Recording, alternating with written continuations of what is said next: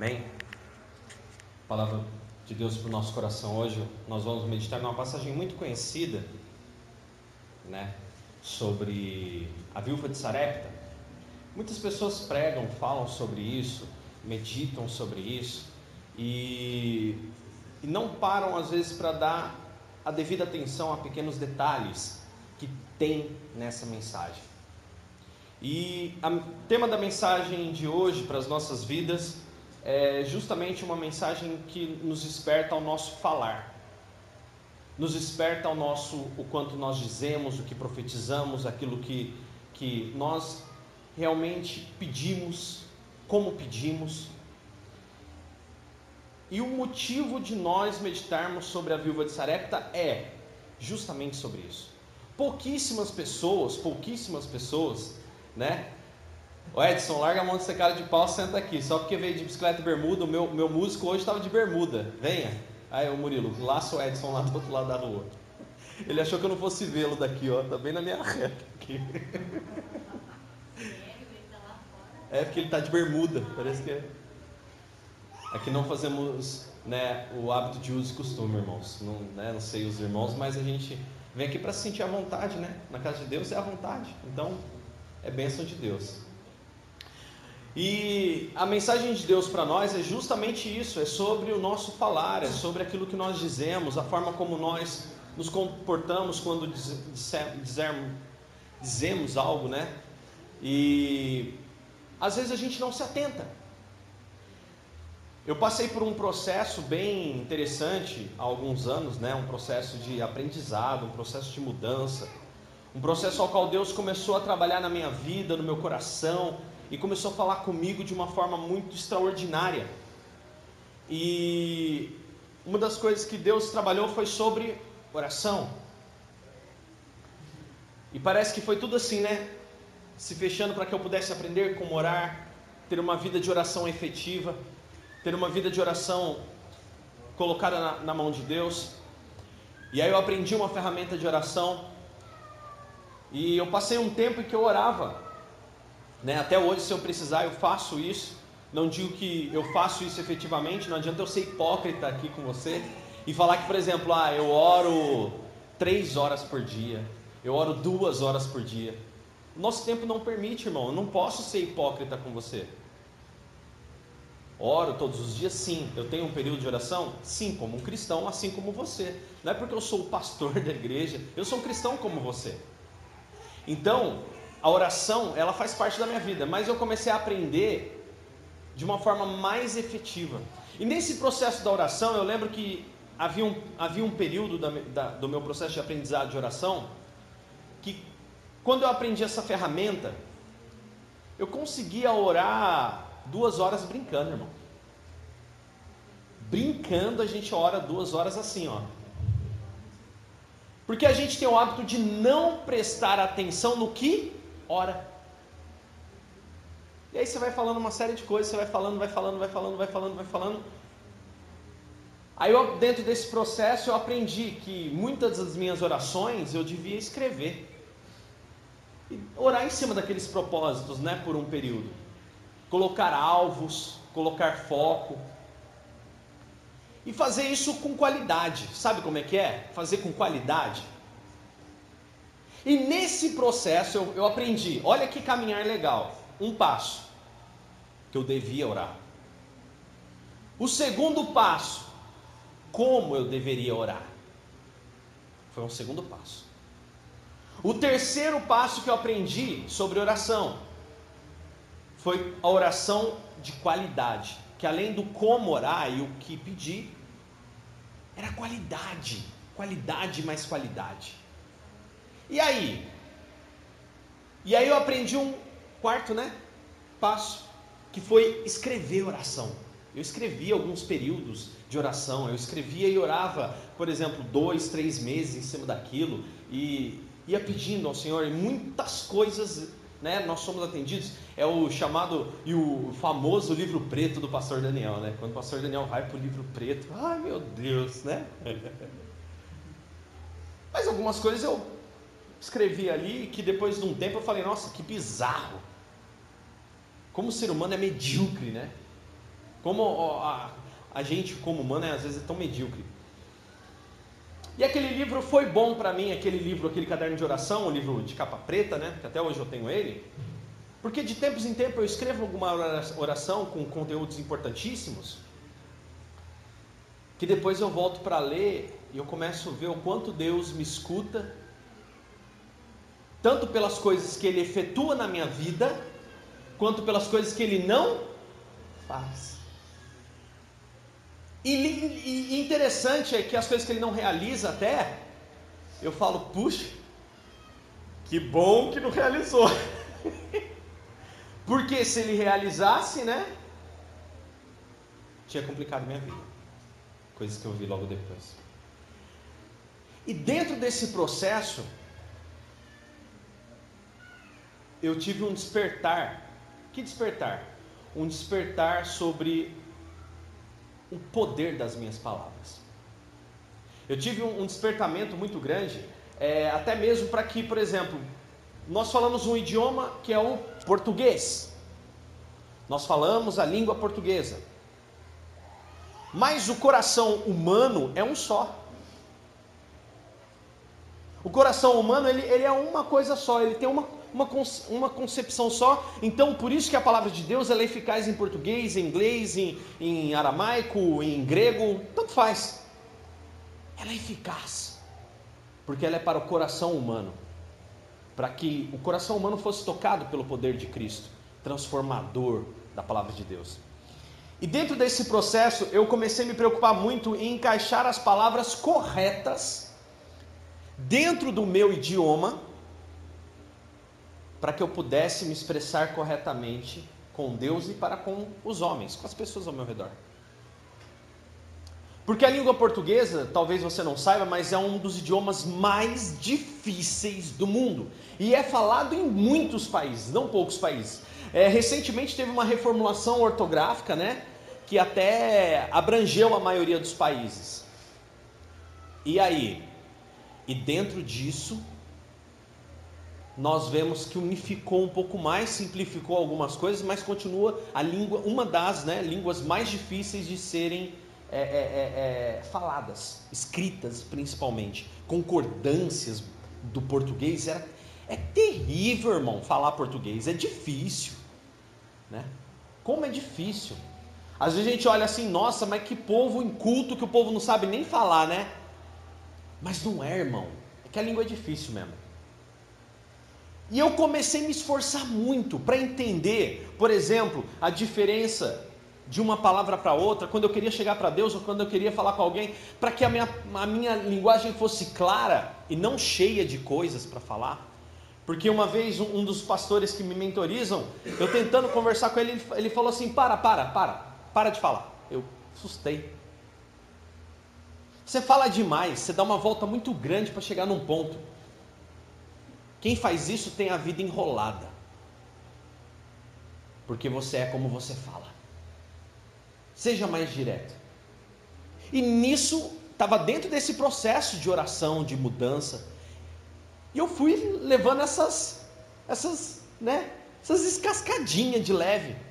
Às vezes você fica pensando assim, nossa pastor, você ouviu isso mesmo? Eu ouvi de um pastor, de um dos pastores que me ensinaram. Ele chegou para mim e falou assim: quem fala desse jeito tem a vida enrolada. Você é muito enrolado. Eu não tenho muita paciência para ficar te ouvindo. Você acha que é fácil ser pastor? a gente passa por um processo de lapidação. E eu aprendi isso. E eu me esforço dioturnamente para ser o mais direto possível. Porque eu sei que na Bíblia um conceito, existe um conceito de que nas nossas palavras existe poder. Saber se comunicar é efetivo. Embora Deus entenda o coração do homem e que embora você não precisa de tantas palavras, às vezes você precisa do silêncio para que Deus opere na sua vida. Mas aquilo que você fala tem um peso gigantesco. E a viúva de Sarepta vai nos mostrar isso hoje. vai nos dizer isso hoje. Todos abriram aí em 1 Reis capítulo 17, versículo 8, diga amém. Sentados mesmo, vamos fechar os nossos olhos e agradecer por esse momento. Senhor, obrigado pelo momento da palavra, obrigado pela oportunidade que nós temos, Senhor, de compartilhar essa mensagem, de entre nós, ó Pai, abrirmos essa palavra, lermos, meditarmos e, Pai, o Senhor falar poderosamente conosco. Deus, em nome de Jesus, nos arrependemos dos nossos pecados, pedimos perdão por tudo aquilo que cometemos e, Pai, tira todo impedimento agora dos nossos corações se cometemos algo para alguém ou se sentimos rancor ou ódio, perdoa-nos, ó Pai. E que essa pessoa nos perdoe também por esse rancor e ódio. Pai, não impeça as tuas bênçãos sobre nós.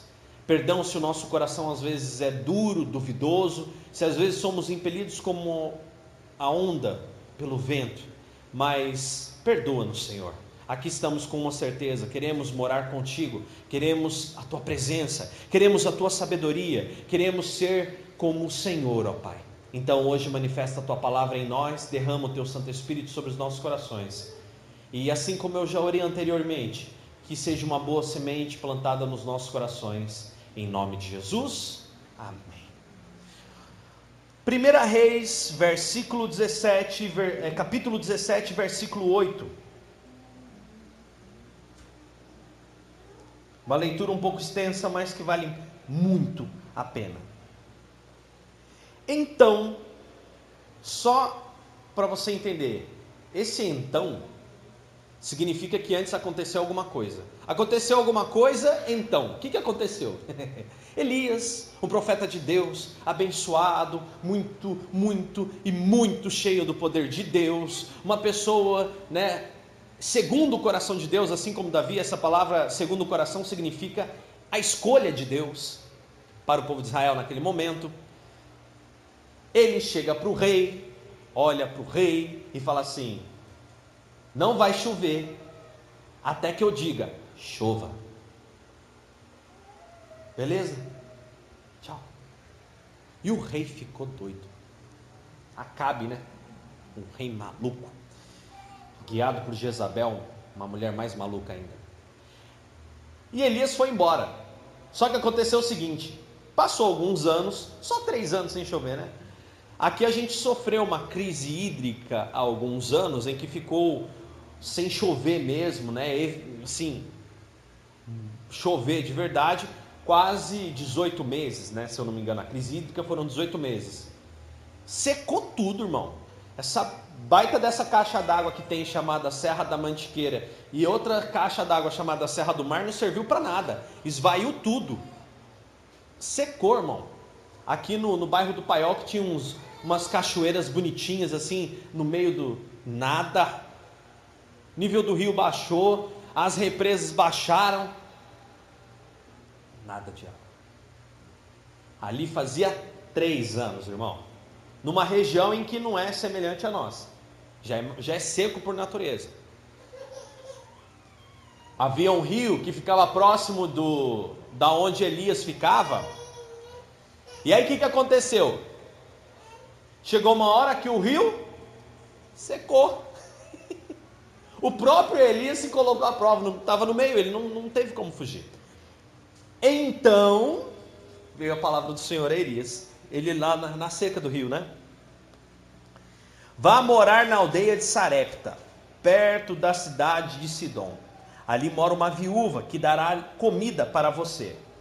E dei a ela as minhas instruções, hein? Elias foi para Sarepta. Quando chegou às portas da cidade, viu uma viúva apanhando gravetos. Ele chamou aquela mulher e disse: Peço que me traga um copo de água. Enquanto ela ia buscar a água, cham... ele chamou a mulher e disse: Traga-me também um pedaço de pão. A mulher, porém, respondeu, versículo 12: Tão certo como vive o Senhor, o seu Deus, eu não tenho nenhum pedaço de pão em casa. Tenho somente um pouco de farinha que sobrou num jarro, um pouco de azeite dentro de uma botija. Eu estava recolhendo alguns gravetos para levar para casa e preparar uma última refeição.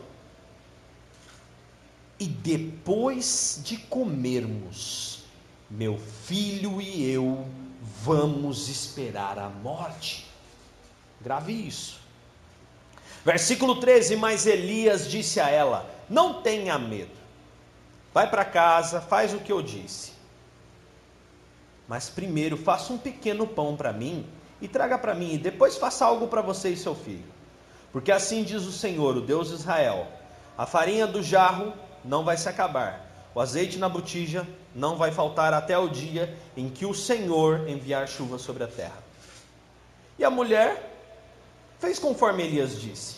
E ela, Elias e o filho dela continuaram comendo do suprimento de farinha e de óleo o quanto foi preciso. Enquanto foi preciso. Versículo 16: Pois por mais que comessem, sempre havia farinha de sobra no jarro e azeite na botija, exatamente como o Senhor tinha prometido, por intermédio de Elias. Até aí o povo prega, né? Vamos continuar. Certo dia, entretanto, porém, todavia, né? Essa conjunção que estava tudo bem até que o filho da mulher ficou doente. A doença foi se agravando. E aquele garoto acabou morrendo. E ele morreu, irmão. Chorando, aquela mulher reclamou para Elias: Homem de Deus, o que você fez? Veio aqui para lembrar-me dos meus pecados, matando o meu filho? Ela ainda bota a culpa em Elias agora, hein, irmão. Você matou meu filho. Peraí, como é que é o negócio? Ela falou que era para comer a última refeição e morrer. Ela disse isso. Elias falou: Não, fica tranquila, porque não vai acabar. Ele não disse que não ia morrer. Ele disse que não ia acabar. Hum, ok. Versículo 19: Dê-me o seu filho, respondeu Elias. Ele pegou o menino que estava nos braços dela e subiu com ele para o quarto em cima onde estava hospedado e colocou o menino na cama dele. Então clamou ao Senhor, dizendo: Ó Senhor meu Deus, por que o Senhor fez essa coisa terrível e matou o filho dessa viúva, dona da casa onde eu moro? Versículo 21. Elias se deitou sobre o menino três vezes e clamou ao Senhor, dizendo: Ó Senhor meu Deus, por favor, faça esse menino voltar à vida. E o Senhor, versículo 22, ouviu o clamor de Elias, e o espírito do menino voltou, e ele viveu de novo. Então Elias desceu com ele e o entregou à sua mãe. Veja, seu filho está vivo, disse Elias. Agora olha a resposta da mulher no versículo 24. Agora eu tenho certeza de que você é um homem de Deus. A mulher disse Elias, e a palavra do Senhor que sai da sua boca é a verdade. Você pode dizer glória a Deus por isso? Irmão, se eu sou o profeta Elias, eu dava uma tapa numa mulher dessa. Mulher, você está sei lá quantos dias vendo azeite que não para de sair de um vaso, vendo farinha que não para de sair do outro. E agora você vem falar para mim que você reconhece agora que.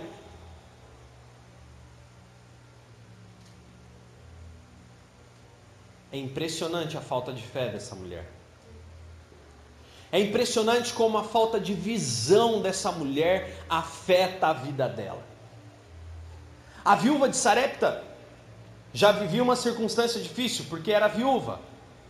A viúva no, naquele tempo sofria, por quê? Não tinha marido, não tinha quem cuidasse, ela ainda tinha um filho, pelo jeito um filho novo. Um filho que não podia o quê? Não podia nem dar né, é, é, subsistência para casa. Uma mulher afligida pelo que ela via com seus olhos humanos. E essa mulher, quando encontra Elias, a contragosto ela vai e faz o que o profeta manda. Ela chega e fala assim: Olha, tá, eu vou fazer, mas eu vou fazer para quê? Para que eu e o meu filho a gente coma e morra. Esperemos pela morte. Aí Elias vem e lança uma palavra não sobre a morte, mas Elias lança uma palavra de ânimo. Ele lança uma palavra paralela dizendo: "Não vai faltar azeite e farinha". Faltou azeite e farinha? Não faltou.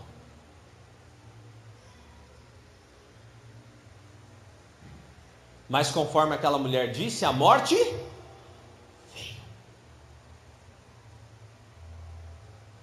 A sorte dela é que Elias estava lá.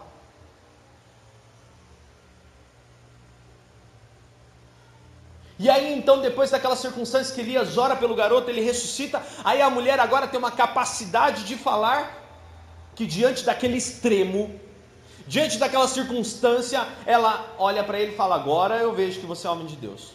Porque antes eu ficava meio assim, sei lá, né? Vai que está fazendo mágica. Mas veja quantas palavras. Elias já estava vivendo uma circunstância de acordo com uma palavra que ele lançou sobre o reino, o reino de Acabe. Não choverá até que eu manda que chova.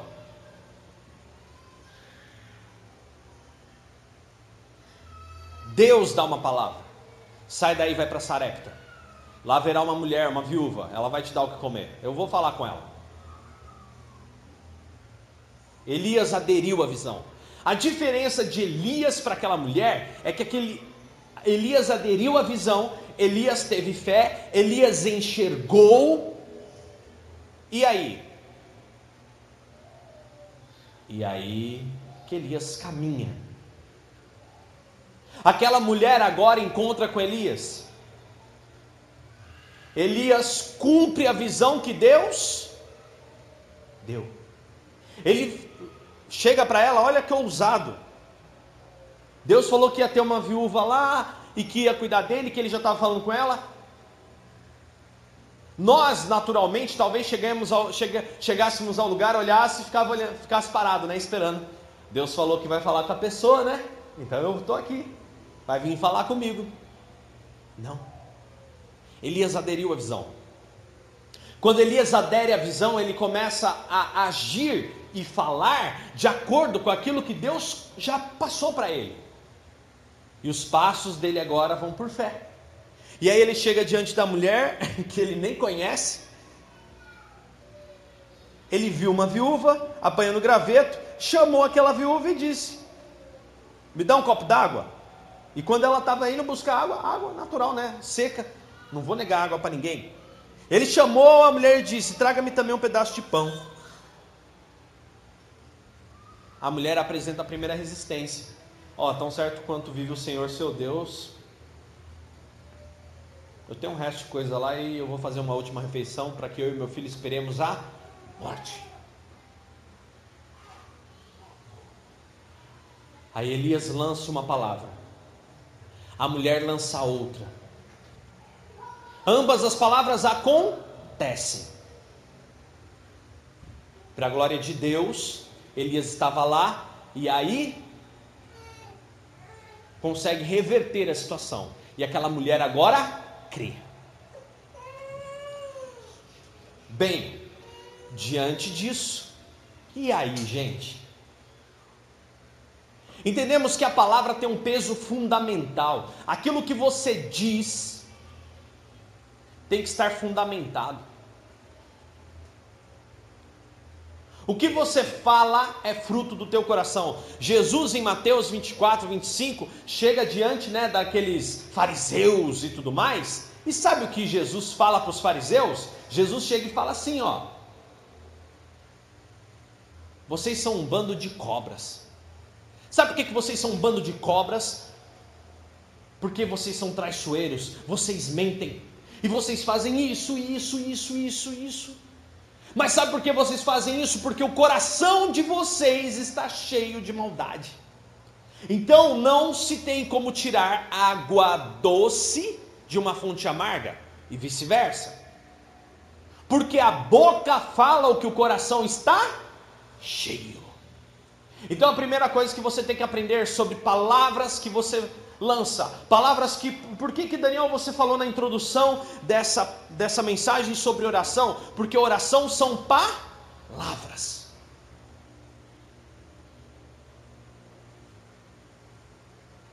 As palavras têm peso.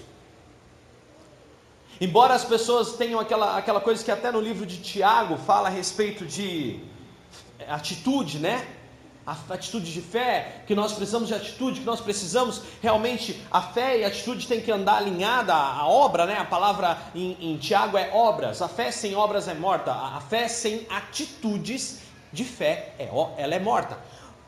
Mas o mesmo Tiago, mais à frente, ele cita o profeta Elias com relação à oração que Elias fez. E a fé que Elias manifestou diante das palavras.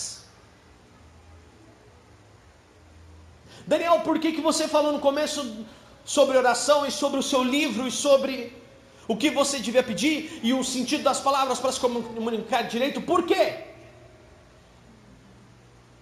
Você não tem um livro de oração?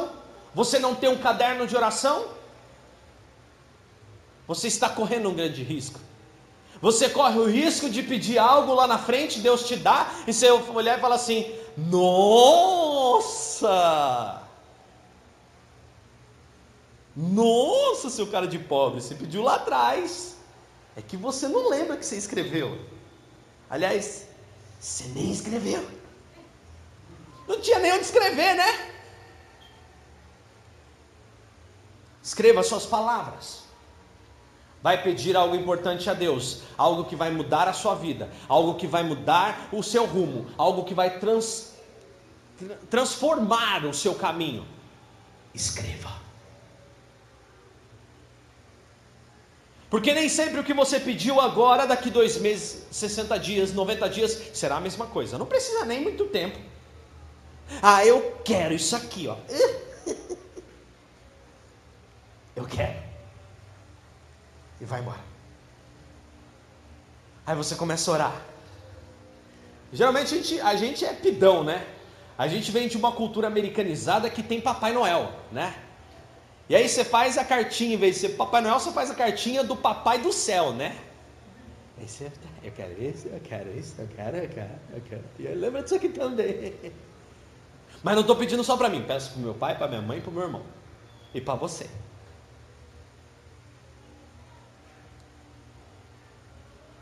Passam-se três meses. Aí você vai lá, persiste em oração, olha para aquilo todo dia, faz aquele, né, né, aquele processo. Ai, pastor falou para a gente orar, manter oração, focar ali nos pedidos, né, orar sobre aquilo por um tempo para que aconteça. Não porque Deus seja surdo, mas até mesmo para a gente poder manter agradecendo pelo que a gente já pediu. Porque Deus ele não é surdo, como diz o salmista.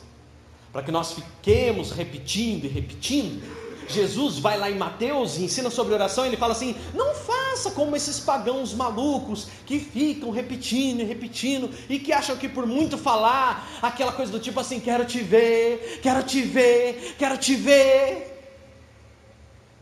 Eles serão ouvidos. Você achou que eu fosse fazer uma reza aqui, né? Existem uns pagãos malucos por aí, ficam cantando meia hora: quero te ver, quero te ver, quero te ver. Falta o Espírito Santo descer no meio da igreja. Já entendemos, pode parar.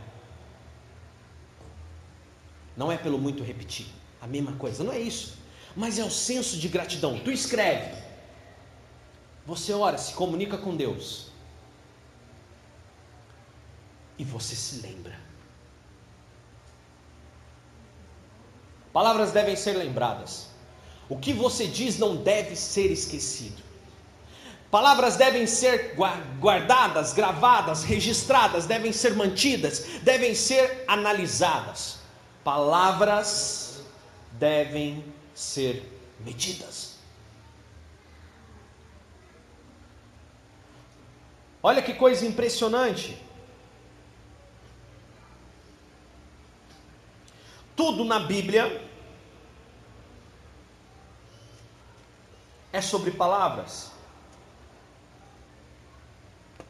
Hebreus 11. Se você quiser anotar ou se você quiser ler, fique à vontade. Está aqui.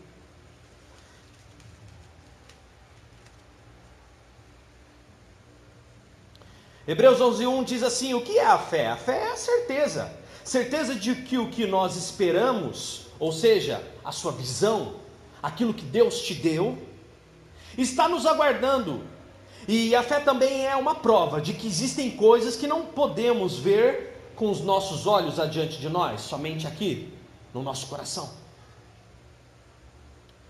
Pessoas em tempos passados deram bom testemunho da sua fé, e pela fé, pela fé, por essa visão, nós entendemos que o mundo foi formado pela palavra, pela ordem de Deus, e que aquilo que se vê com os olhos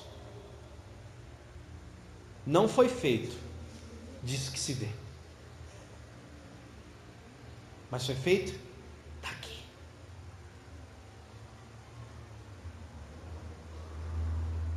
Com isso eu entendo que quando Deus cria o universo, Ele não pega uma coisa assim, tipo, ah, deixa eu pegar isso aqui que. Não. Quando ele cria você lá no Éden, quando ele cria cada um de nós na pessoa de Adão e Eva, ele não pega uma, ah, deixa eu ver aqui uma coisa meio pronta, deixa eu pegar um macaco e evoluí-lo até homem para que isso aconteça. Não.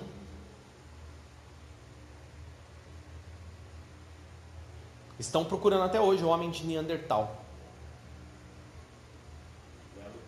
O elo perdido. Não existe. Vai morrer procurando.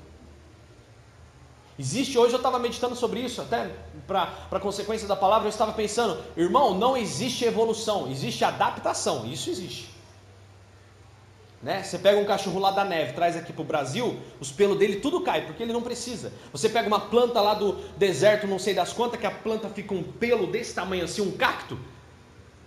Aí você traz para o Brasil, ela fica com o pelo bem pequenininho, porque ela não precisa de tanto pelo assim para absorver a umidade durante a noite. Existe adaptação, transformação não. Macaco é macaco, homem é homem, o, o, né? E a música lá o povo fala que tem uns esquisitos. Homem é homem, menino é menino, macaco é macaco, né? Se adapta, mas não se transforma. Tava certo o Falcão, né, irmãos? E aí? Pastor, você falou da palavra, né? E aí a minha filha, há um, uns dois, um ano atrás, ela escreveu para mim, papai do céu, dê um quarto para nós, um quarto para cada um, né? Sim. Declaração dela escrita aqui, ó. Foi dito e feito. É a palavra. Palavra. Faz um ano e pouquinho, a gente morava um no um padre quarto. ainda. Cada um tinha, um dia não tinha dois quartos só, daí ela Sim. escreveu isso aqui, foi na, na reunião que fiz com a criança. Que bênção.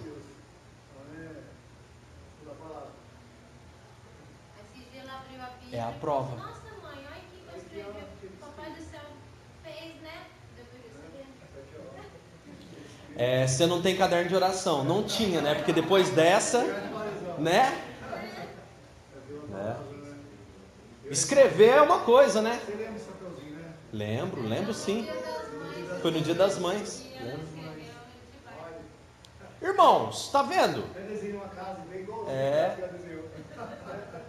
Você está entendendo o que eu digo? Então palavras têm poder. Aquilo que você ora. Jesus não ensina, os discípulos, na verdade, não pedem nada para Jesus. Nada. Você não vê eles pedindo nada para Jesus. Mas eles pedem uma coisa: Pai, ensina-nos a orar. Que, que é isso? Ensina-nos a usar as palavras. E é interessante que Jesus fala assim: não fiquem repetindo como os pagãos, e quando vocês orarem, orem assim. E ele ensina a oração univers- universal que a Igreja Católica chamou, ou oração do Pai Nosso, mas a oração do Pai Nosso não foi feita para ser repetida, irmão. Porque senão Jesus estaria sendo incoerente. Ele fala que os pagãos ficam repetindo, ele ensina uma oração para repetir. Não, aquela oração é para você entender princípios. É para você entender, olha, é, quando você pedir, quando vocês orarem, orem dessa forma. Orem com essas prioridades. A oração do Pai Nosso não é uma reza. A oração do Pai Nosso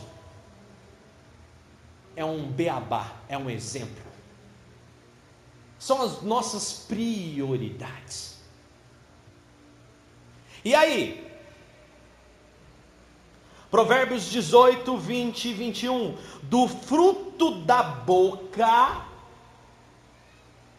Peraí, fruto. Fruto é o que sai da boca ou seja, o que sai da boca, do que sai da boca em Provérbios 18, 20 e 21 diz assim: Do fruto da boca enche-se o estômago do homem. O produto dos lábios o satisfaz. A língua tem poder sobre a vida e sobre a morte. Os que gostam de usá-la vão comer do seu fruto. Parece um, um paradoxo. O cristão não é um ignorante, o cristão é um sábio. Salomão escreve isso dizendo: do, do fruto da boca, o que sai da boca, enche a barriga do homem. É, irmão, encher a barriga é sustento, não é mesmo? Significa que o que você pede, o que você profetiza, pode ser o sustento da sua casa e da sua família amanhã. Você ainda quer correr o risco de não ter um caderno de oração? Para escrever ali justamente as suas, as suas petições, os seus planos, os seus sonhos, os seus projetos? Ou até para olhar depois, como eu mesmo fiz, depois eu voltei algumas orações, eu olhei para aquilo, meu Deus, que mediocridade! Quem é esse ser que escreveu isso? Que ridículo, né? Queima ele, Jesus. Não.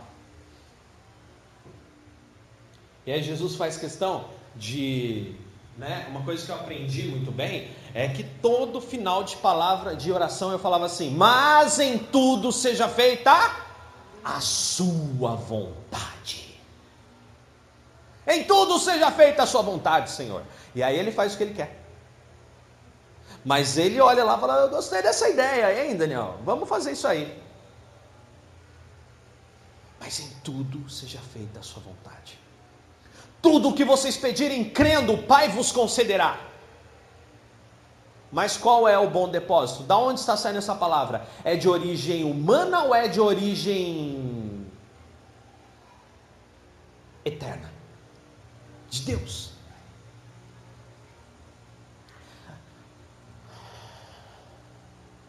Podia matar, né?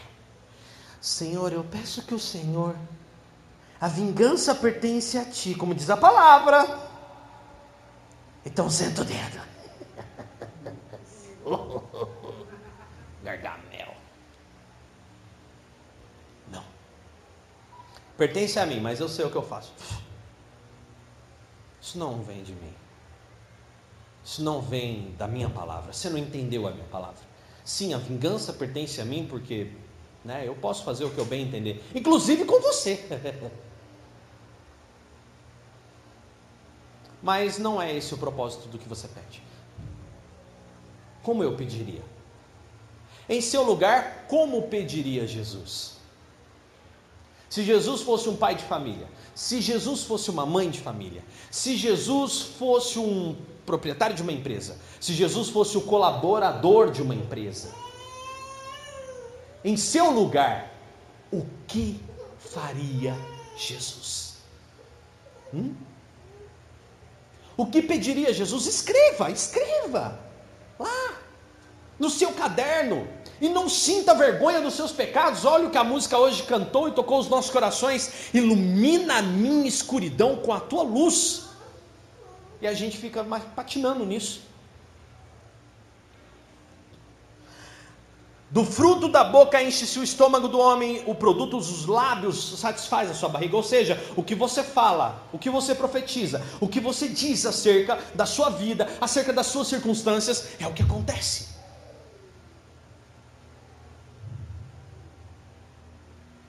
Deus permitiu isso a nós, em nome de Jesus, para que os planos de Deus fossem concretizados na terra.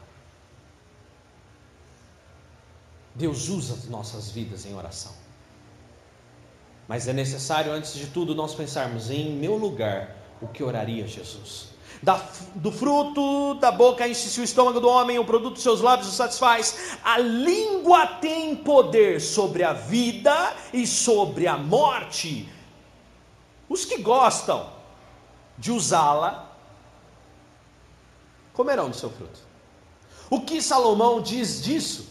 E que foi um passo muito importante na, no processo que eu contei para você no início dessa mensagem, no meu testemunho pessoal, foi que antes de qualquer coisa que eu queira fazer, antes de qualquer coisa que eu queira andar, eu primeiro aprendi a falar.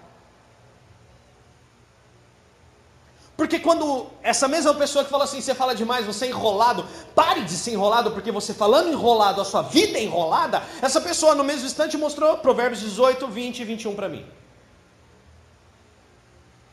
Está vendo? Se você gostar, se você se interessar,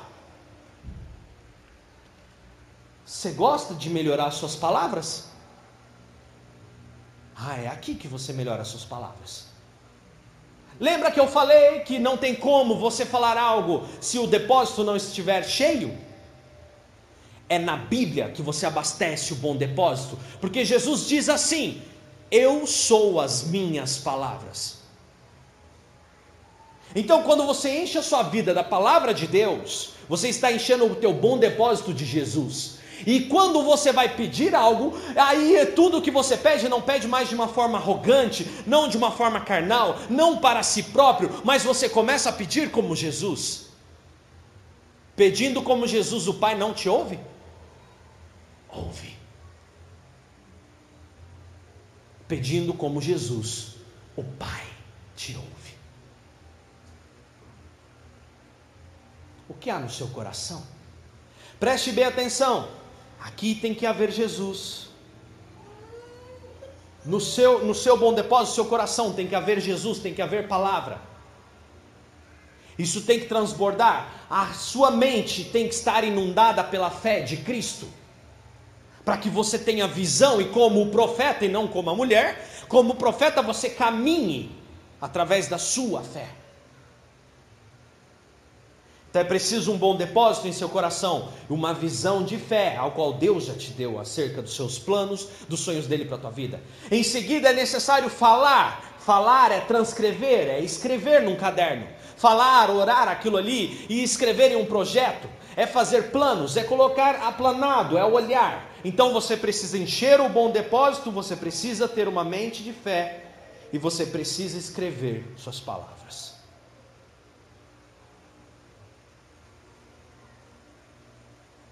Releia,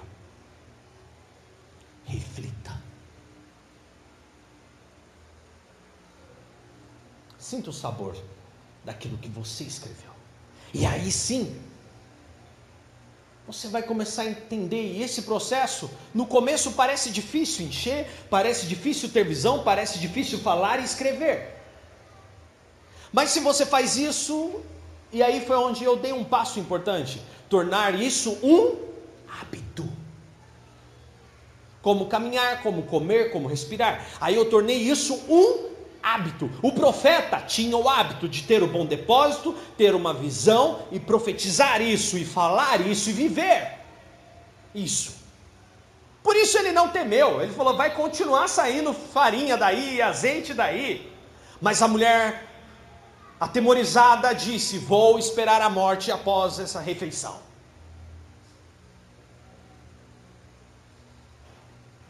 Que palavras temos dito? Que palavras temos disso? E qual a diferença? A diferença está no homem que estava cheio, com visão e com palavras, e a mulher que estava vazia, não tinha visão alguma, pelo contrário, ela tinha medo e uma visão de morte.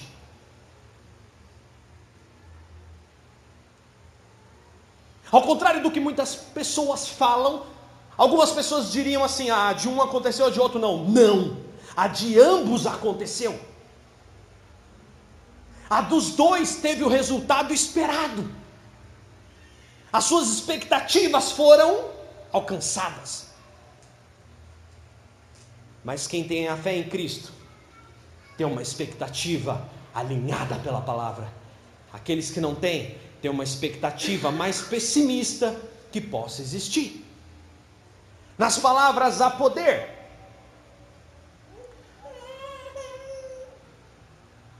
Tiago 3 e 2, lembra que eu falei que Tiago, o livro de Tiago fala sobre atitudes? No capítulo 1, mas no capítulo 3, versículo 2 de Tiago diz assim: Todos tropeçamos de muitas maneiras. Se alguém não tropeça no falar, esse homem é perfeito, sendo também capaz de dominar todo o seu corpo. Se você alcança o equilíbrio, Tiago diz que uma pessoa que alcança o equilíbrio no seu falar, se ele não tropeça no seu falar, eis um homem perfeito. Porque se ele domina a língua, ele domina o corpo inteiro. Porque o teu corpo, os teus passos vão atrás daquilo que você fala, que você escreve. Estou cheio, tenho visão e falo. O que estou cheio? Do que estou tendo visão? O que estou falando? É disso que eu estou indo atrás. Estou cheio, estou tendo visão, estou falando, estou indo atrás.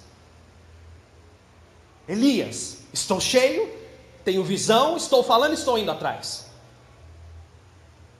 A viúva de Sarepta, estou cheia, tenho uma visão, estou falando e estou indo atrás. Esse é o perigo. Tiago cita agora uma diferença entre Elias e a mulher. Elias era um homem perfeito, perfeito pela presença da palavra. Você não é perfeito porque você nunca vai errar. Você é perfeito porque Cristo é perfeito, ele habita em nós. Eu não sou perfeito porque eu não erro. A perfeição está quando nós nos enchemos de Cristo e em cada pecado Cristo é manifestado na sua graça e ele superabunda, porque nos tornamos seres misericordiosos. Reconhecemos nossos erros, reconhecemos nossa escuridão, reconhecemos nossas falhas e reconhecemos também que se não fosse a graça de Cristo, estávamos perdidos. Por isso a graça gera homens misericordiosos. Uma palavra sozinho, eu, vi, eu vejo muitas pessoas sendo nutridas, nutridas, nutridas de uma teologia, de uma circunstância, e se tornam pessoas soberbas. Porque de fato, a palavra é fantástica. A palavra nos enche, nos nutre, nos transborda. A palavra é maravilhosa. Mas se a palavra não for dosada com a graça, esse senso de perfeição sobe para a cabeça. É por isso que você vê tantos teólogos arrogantes, porque aprendem tanto a palavra, mas na hora de praticar o evangelho da graça esquecem de que são pó como todo mundo. Vamos fechar? Vamos fechar.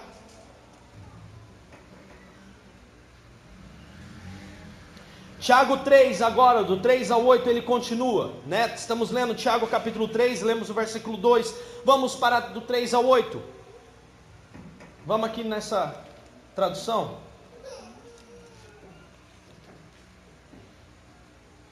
Tiago capítulo 3, versículo 3 diz assim: Podemos fazer com que um cavalo grande se volte e vá para onde quisermos por meios de freio na sua boca. Versículo 4: E um leme minúsculo faz com que um navio enorme se volte para qualquer lado que o piloto queira que ele vá, mesmo que os ventos sejam fortes. Versículo 5 de Tiago 3: Assim também a língua é um pequeno órgão, mas se orgulha de grandes coisas. Uma grande floresta pode pegar fogo por meio de uma fagulha pequenina. Versículo 6: E a língua? A língua é uma chama de fogo está cheia de maldade e envenena todos os membros do corpo. E é o próprio inferno que ateia fogo na língua, que pode transformar toda a nossa vida numa chama ardente de destruição e desastre. Versículo 7: Os homens têm domesticado ou podem domesticar qualquer espécie de animal ou ave que tem vida, e qualquer réptil e criatura do mar. Mas nenhum ser humano consegue domar a língua. Ela é incontrolável. A língua está sempre pronta para expelir seu veneno mortífero. Versículo 9: Com a língua damos louvores ao nosso Senhor e Pai, e com ela rompemos em maldições contra os homens que são feitos à semelhança de Deus. Versículo 10: E assim a bênção e a maldição vêm brotando da mesma boca. Meus irmãos, é evidente que isso não está certo. Acaso pode uma fonte de água jogar primeiro água doce, depois água amarga? E podemos acaso colher azeitonas de uma figueira ou figos de uma videira? Não. E não se pode tampouco tirar água doce de um poço salgado. Amém? Ou seja, se você dominar a tua língua, você tem a grande chance de alcançar muito sucesso. Sucesso a partir pelo teu coração. Sucesso a partir pela tua vida. Sucesso a partir pelo, pelo teu interior. Fique em pé nesse momento.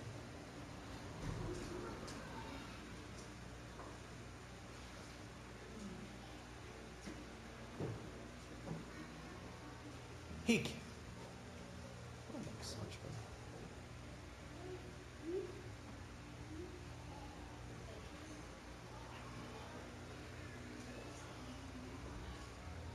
Provérbios 12 é um provérbio, é um capítulo de provérbios para você ler muito sobre palavra. Muito, muito, muito sobre palavra. Provérbios 12 e 25 diz assim: que um coração ansioso deprime o homem, mas uma palavra bondosa o anima. E o mesmo Provérbios 12, no versículo 18, aí é para você. Que há palavras que ferem como espada, mas a língua dos sábios traz a cura. Então hoje eu quero que você pense quais são suas palavras dentro da sua casa, da sua família. Com que teor você tem usado? Qual a intensidade? Qual o significado? Das suas orações. Como elas têm sido? Então hoje eu quero que você passe a meditar mais sobre essa circunstância. Porque nas palavras há poder. Deus criou tudo que existe pela palavra. Ele não pôs a mão. Ele disse: haja, e tudo veio a existir. Pense nas suas palavras.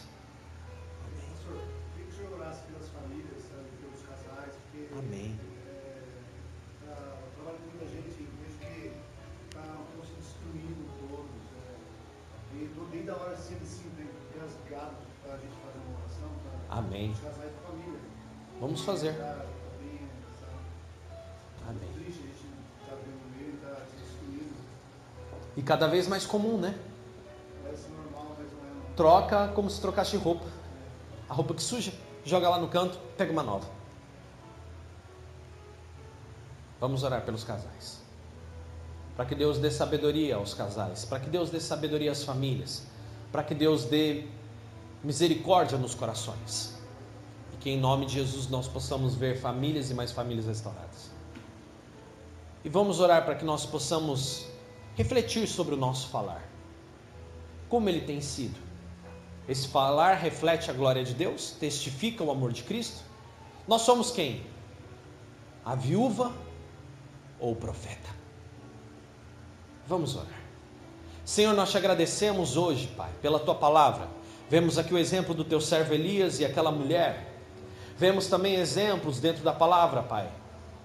Palavras de Salomão nos exortando, palavras, ó Pai, de Tiago nos ensinando, palavras tuas, ó Deus, nos mostrando que é preciso enchermos nosso coração, é preciso termos a tua visão, é preciso nós falarmos, ó Pai, alinhados a tudo isso e aí andamos atrás disso, Senhor. Então, por isso, hoje, em nome de Jesus, ó Pai, eu peço a Ti que o Senhor nos transborde da tua presença, da tua graça, da tua unção, do teu Santo Espírito, ó Pai, alegra-nos, reveste-nos, transborda-nos, ó Pai, no teu amor, na tua graça, na tua, no teu Santo Espírito. Senhor, queremos sim, ó Deus, ter nosso caderno de oração. Queremos sim, Senhor, viver a tua palavra. Pai, eu oro pelas famílias. Eu peço em favor dos casais. Senhor, os casais dessa igreja, eu peço que abençoe que o nosso amor, ó Pai, como marido, seja como o do Senhor, ó Pai, pela sua igreja. E Senhor, que o amor das nossas esposas seja para conosco, como da tua igreja para contigo. Deus, que nós possamos meditar na tua palavra todos os dias para as nossas famílias, para os nossos lares. Que nós, como homens, honremos os nossos lares. E que nossas esposas sejam fiéis, ó Deus. E ambos possam desempenhar esse papel de fidelidade e honra. Deus, em nome de Jesus, eu oro a Ti hoje, pedindo sobre essas famílias, sobre a vida daqueles que ainda vivem na incredulidade. Eu peço a Ti, sim, Senhor, que o Senhor abençoe, Pai, por amor do Teu santo nome. Senhor Jesus, abra os olhos, derrama sobre cada um a bênção, a Tua graça, o Teu Santo Espírito. Age por misericórdia e que esses casais que vierem a ser restaurados possam estar aqui reconhecendo que se não for ao Senhor, tudo estaria perdido. Obrigado, Deus, pela tua palavra. Que seja um ânimo para nós, que seja a tua graça e a tua unção, o teu Santo Espírito, e que o Senhor derrame sobre nós a tua presença, no nome santo de Jesus. Aquele que vive e reina para sempre. Amém. Você crê nisso? Diga glória a Deus. Glória a Deus. Aplauda o Senhor.